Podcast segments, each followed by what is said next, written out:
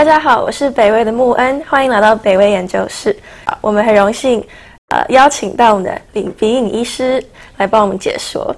好，那今天有几个问题，很多新闻会提到说这个病毒不断的在变异，所以很多人会好奇说，那这样子疫苗会不会在变异的过程中失效呢？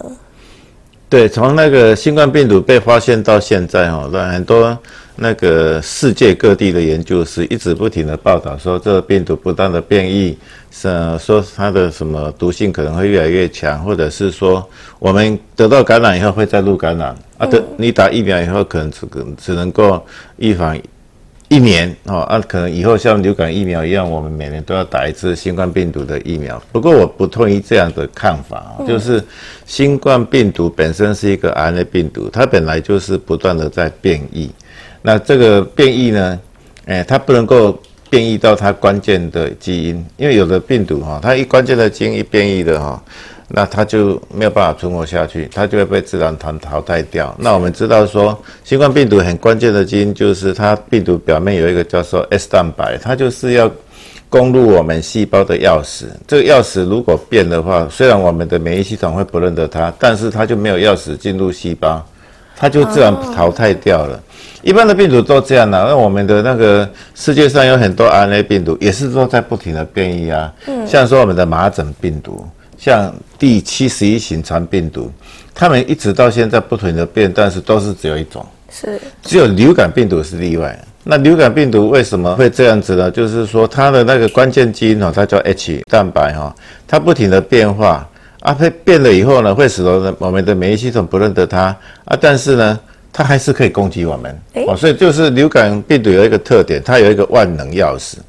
它怎么变呢？它病毒还是可以攻击你，所以我们每年都要打一次流感病毒的疫苗。但是麻疹疫苗、肠病毒一七十一型以后，如果有疫苗的话，你打一次就可以了。那我们知道说，呃，现在世界上有四种引起普通感冒的冠状病毒，它也是 RNA 病毒，它也是不停的突变。但是我们小时候得过一次以后，长大就不会得到了。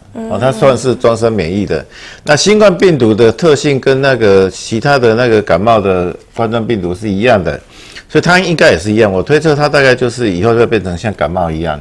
新冠病毒你第一次得到它的话，它可能会重症或死亡。但是你打了疫苗，或者是你感染到这个新冠病毒以后，你引起来的免疫力就是终身免疫。是。哦，所以这疫苗可能说不定就是你打一次有效了以后呢，你就不必再打第二次了。嗯。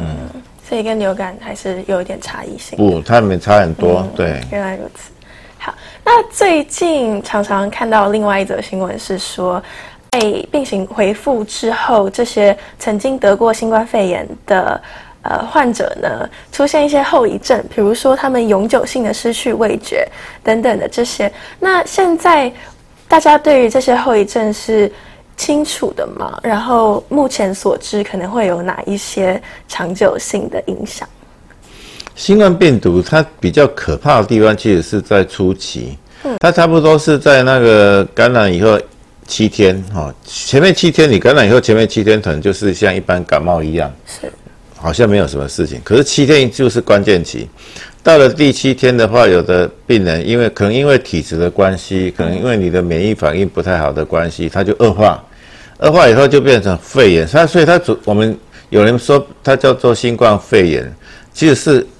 新冠病毒感染，其中有一部分也比较严重的话会肺炎，它不是百分之百会引起肺炎。那肺部是我们在呼吸、在换气的一个组织啊，它被它新冠病毒破坏了以后呢，啊，你就没办法呼吸了，你会缺氧啊，你可能会休克啊，你可能会全身器官受损啊，然后就是会有百分之二到四的一个死亡率。所以它最大的威胁是引起严重的肺炎。那如果更厉害的时候呢，它会引起我们。其他身体各个器官的伤害，包括脑部、包括心脏、包括肾脏、包括肝脏，都可能会被新冠病毒破坏掉。那它是主要的一个原因哈？为什么病毒可以破坏那么多器官？现在的研究目前认为是因为新冠病毒会引起血管栓塞。哦，但我们血管是供应血液到各个器官嘛，啊你的血管塞掉，塞在脑部就是变成中风。哦，塞到那个心脏的话，就变成是心肌梗塞。啊，塞到肝脏，塞到肾脏，就是可能肝脏功能受损啊，那肾衰竭这样子啊，所以它有的时候会留下后遗症。像那个脑部的话，是那个脑部细胞是最不能过再生的哈，你一旦被破坏掉的话，它可能就一下后遗症，你可能就是走路不不稳啊，或者是说你的认知功能会受到影响。那心脏啊、肺脏啊，如果破坏太大的话，有可能引起心脏衰竭这样子的一个后遗症。啊，这种后遗症发生的几率不是很高啊，不过一旦发生的时候，它的后果是很严重的。啊，至于你刚刚提到的那个嗅觉、味觉丧失的话，它其实算是比较轻微的后遗症哈，因为它不会让你致命。我它可能是因为哈，我们的这个。味觉、嗅觉的神经就是在我们的嘴巴里面嘛，它那看它会要探知我们环境里面的味道。嗯，那新冠病毒就感染我们的嘴巴、口腔跟我们的呼吸道啊，它可能就是对神经有点攻击性哦，就是破坏了我们这种掌管味觉、嗅觉的那个我们叫做颅面颅神经以后呢，它就是有的时候它如果没有办法恢复的话。